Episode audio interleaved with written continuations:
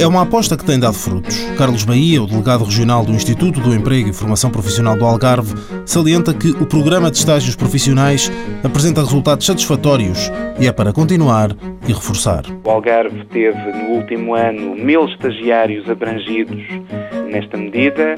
Esta é uma medida que, como sabemos, eh, tem níveis de empregabilidade elevados, normalmente acima dos 50%, e, portanto, é uma, uma medida na qual iremos continuar a apostar durante o ano de 2013, procurando, inclusive, reforçar o número de, de estagiários. O turismo é naturalmente uma área em que a aposta nos estágios profissionais é forte na região do Algarve, mas Carlos Bahia sublinha que não é a única. As instituições eh, particulares de solidariedade social, instituições ligadas à área do ensino, ao comércio e outras que eu poderia aqui referir, também na área da agricultura, todas elas, de uma forma generalizada, procuram a medida de estágios profissionais. Empresas e entidades de vários setores que têm aderido a um programa que tem, desde o início do ano, novas regras, nomeadamente em relação às pessoas a que se dirige. Passou a permitir que os desempregados que integram famílias monoparentais, independentemente da idade e da qualificação, que desempregados cujos cônjuges ou pessoas com quem vivem em união de facto